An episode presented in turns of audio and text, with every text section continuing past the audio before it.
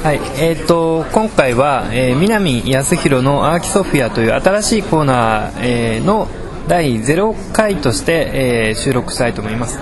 で、えーと、このコーナーでは南康弘さんから、えー、建築と哲学というテーマをもとにして、えー、まあ、あのいろいろなキーワードを挙げて、えー、建築について語ってもらうということなんですけども、えーと、簡単に南さんの方からこのコーナーの概要について説明をお願いします。はい南です。えー、っとですねあの、まあ、アーキソフィアっていうタイトルをつけてるんですけどもこれはあの、まあ、アーキテクチャと、まあ、フィロソフィーフィロソフィアの造語なんですね。で、まあ、フィロソフィーはあの哲学っていう意味で、まあ、哲学っていうのは、まあ、語源的にはあの地を愛すると、えーまあ、フィロとあのソフィアの造語なんですけどもで、まあ、うんそういう意味ではこう建築哲学みたいな話になるんですけどもあの、まあ、必ずしもその哲学そのものを勉強するっていうよりも、まあ、建築を実際に自分たちが考えたり、まあ、あるいはその建築空間というものをデザインしたり、えーまあ、そういった際にですね。何を考えればいいのか、えー、つまりその、まあ、建築を本質的に考えていくとしたら、まあ、何を考え何を語るべきなのかということを、まあ、そういったことをこう試みていこうというようなあの番組にしたいなと思ってます。はい、ありがとうございます。で、このコーナーは、まあ、えっ、ー、と、アリストテレスじゃないのですが、南康弘先生に、えっ、ー、と、まあ、学生、えっと、今何人かの学生に来てもらってるんですが学生の方からも、えー、具体的にこう建築にまつわることについて聞いていくというそういう構成をとってい、えー、きたいと思ってます。で、えーと、今日は、えーと、3人の学生に来てもらってるんですけども、えーと、じゃあそれぞれ簡単な自己紹介をお願いします。名前と学校名と学年ぐらいで。えっと、桑沢デザイン研究所、えっと、スペースデザイン科2年の澤田彩子です。よろしくお願いします。日本女子大学住居学科3年の千葉京子です。よろしくお願いします。熊本大学大学院の増田彩乃です。よろしくお願いします。はい、ありがとうございます。えっ、ー、とそれではちょっと早速なんですけども、あのまあ建築と哲学ということで結構こう取っかかりとして、えーとまあ、僕自身もこう関連性について、えー、もちろんあのいろいろ考えるところはあるんですけどもあの実際に設計とこう結びつけるっていうところはどこら辺かなっていうのはあのすごく思ってるんですね。で、えっと、千葉さんの方から、えー、ちょっと、まあ、南先生に質問したいということですので、えー、じゃあ千葉さんの方からお願いします。はい、えっと南先生は設計住宅とか建築を考えるときにこ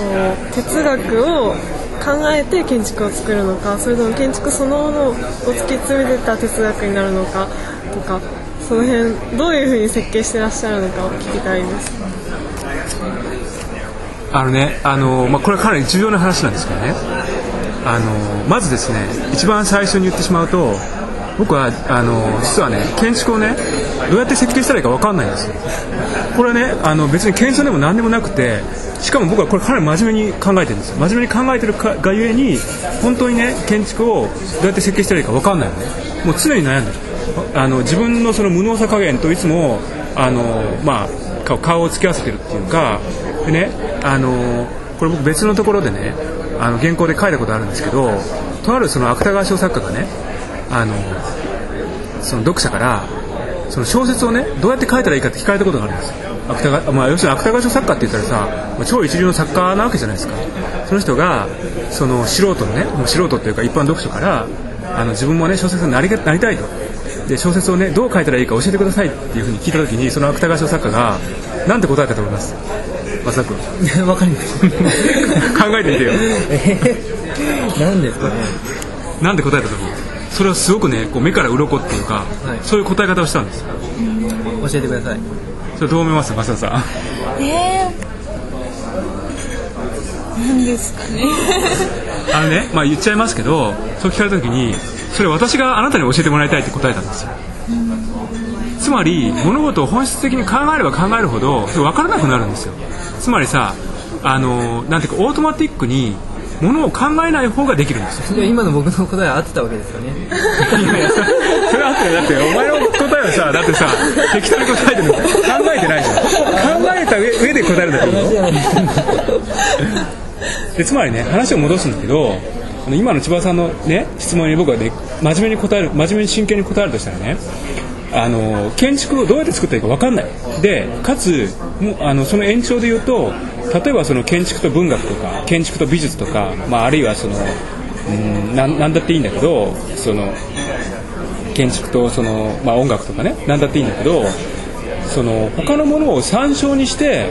他の、ね、分野を参照にして建築をねあの作るっていうことは少なくともその僕から見ればもう少し言うとその無能であることを自覚している僕から見れば本質的な行為じゃないんですよ。でこれね僕すごく真面目に言ってるんだよ。今かなりこう真面目な話として言ってるんだけどつまりね例えばその美術作品があると。でこの美術作品をモチーフにしてそれをモチーフにして建築を作るっていうのは本質的ではないと思ってるわけです。でつまりその延長であの哲学を例えば自分も勉強するとね。で哲学を勉強してその哲学が建築に役に立つっていうふうに全く思ってないわけです。よで思ってないし思わない方がいいっていうかつまりねこういうことなんですよ。あのある何かが建築以外何かがあってその建築以外の何かをそのリテラルなある参照源として建築を考えるということは、まあ、極めてまずいっていうかあのなんていうかそうではないと。つまりこれはもう明らかに全くあの本質から外れているっていうかそうではないっていう。つまりこれ言い換えるとねあの僕はこれあの実はこの間原宏先生にあの僕の国士舘大学来てもらってレクチャーしてもらってね。原先生っていうのはいろんなもう本当博学だから話をしてね。そうするとさあのリテラルにねその建築を学ぶには建築以外のことをいろんな知っておかないといけないんじゃないかって思うって思うんですけどそうじゃないんですつまりそのリテラルなリテラルっていうのはその文字通りのその教養主義。素朴な教養主義っていうものが建築に役に立つってわけじゃないんですよ。つまり極端なこと言うとね何も知らなくたっていいっていうかつまりその何も知らなくたっていいっていうことを分かるためにむしろそのいろんなことを勉強するっていうかね。つまりけんあの哲学を仮に勉強することが建築に役に立つとするならばあのむしろそこにしかその意義は見出せないと僕は思ってます。だから非常にこう押し問答になるんだけど。そうそうすると,、えーと、このコーナーで哲学の話を取り上げるのは、えー、どうしてでしょうか？つまりねあのちょっとこれ話が戻るんですけど哲学っていうのは何かっていうことをね、まあ、仮にその門外漢である僕から話をするならば哲学とは哲学とは何かをその考える学問であるって僕は哲学家の先輩に言われたんですよ。で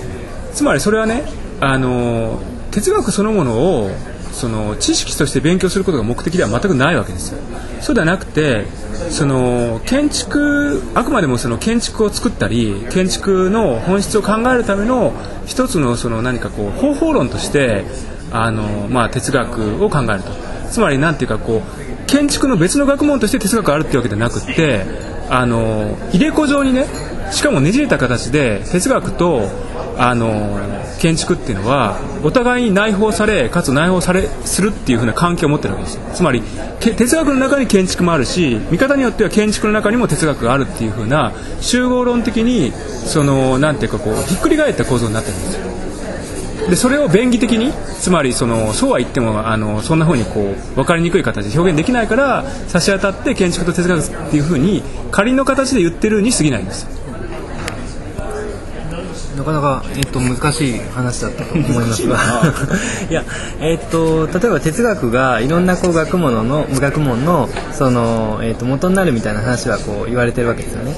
えー、ただ、まあ、僕の知ってる話だと例えば、えーと、唐谷光人さんが、えーとまあ、そうではないと。実は建築の方が元になっているところがあって哲学はそれを参照しているようなところもあると、まあ、今の南さんの話っていうのは建築と哲学の入れ子状の関係っていうのはあのどちらも諸言になりうるみたいなそういう関係だと思うんですけども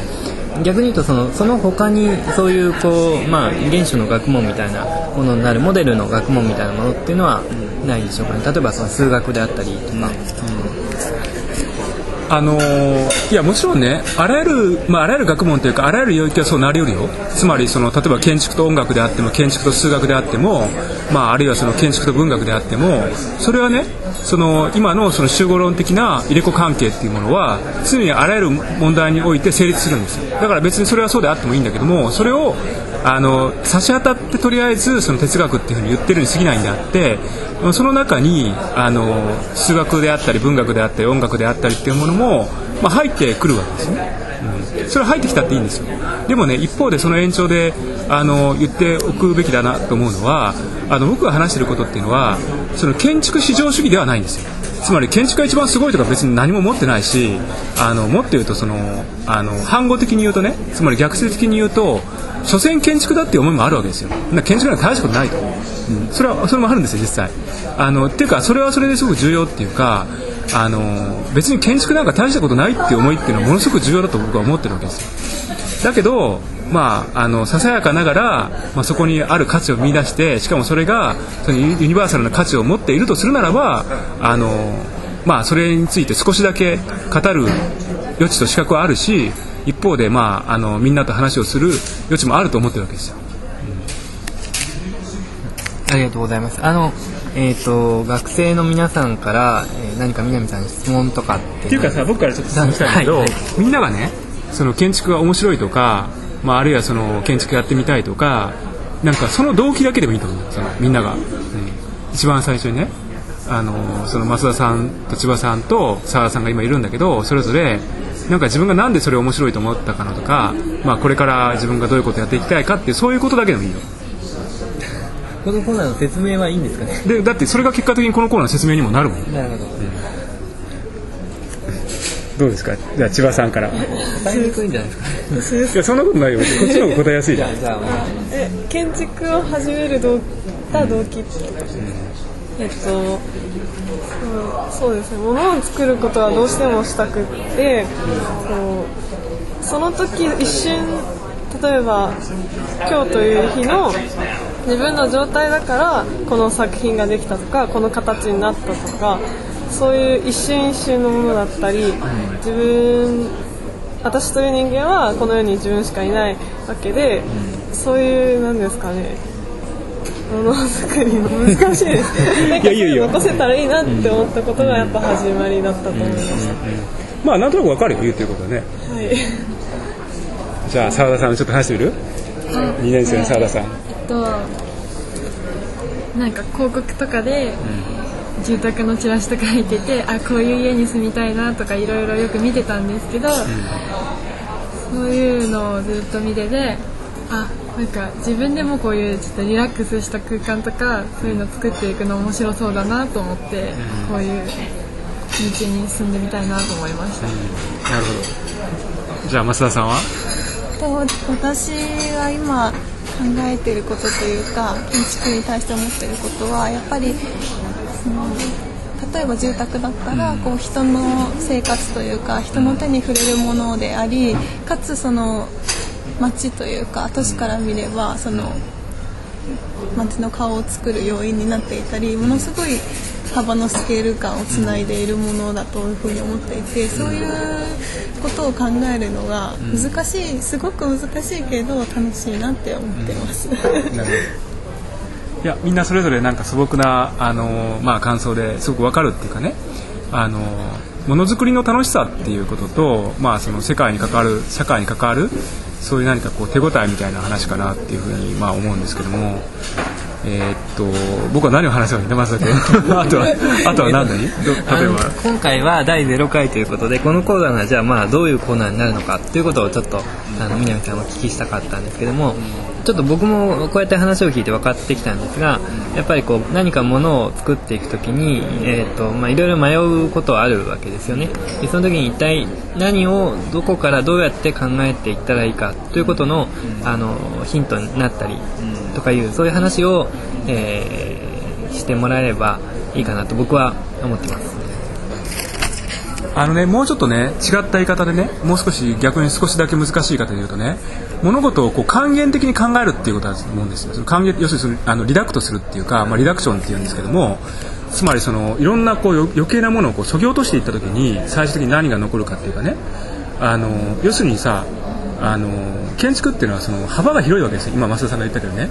もうあらゆるところにこう、まあ、目を行き届かせないといけないっていうか考えるべきことがたくさんあるし逆に言うとね何をどう評価していいかっていうのはすごく難しいものなんですよ。で僕らだってね、まあ、あらゆるその建築家はそうだと思いますけど常にどうやって考えていいか分かんないっていうふうに思ってると思うんですよ。だってそれはある意味当たり前で同じように作るんだって何も考えなくていいの。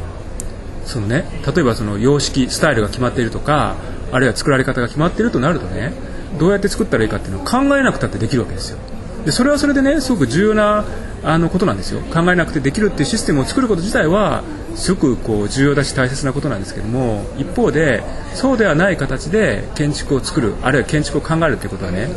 あの比喩的に言うとね常にゼロから何かを考えるということにと同じなんですよ。何もない状態でゼロから何かを考える。これがだから一番難しいことであってそのためにはその何を考えかつその、まあ、どこにその思考のねその方向先を向けるべきなのかっていうつまりその物事を本質的に考える建築を本質的に考えるにはどうしたらいいかっていう、まあ、それをねあのどっちかっていうと僕自身が一人で考えるというよりもみんなと一緒に考えたい、まあ、そういう動機ですね。はいどうもありがとうございました。えっ、とそしたら次回からは、えー第1回ということで、えー始めていきたいと思います。第1回目のテーマは始まりということだそうです。えーじゃあ、えー、とこれで終わり第0回の南康弘の秋ソフィアを終わりたいと思います。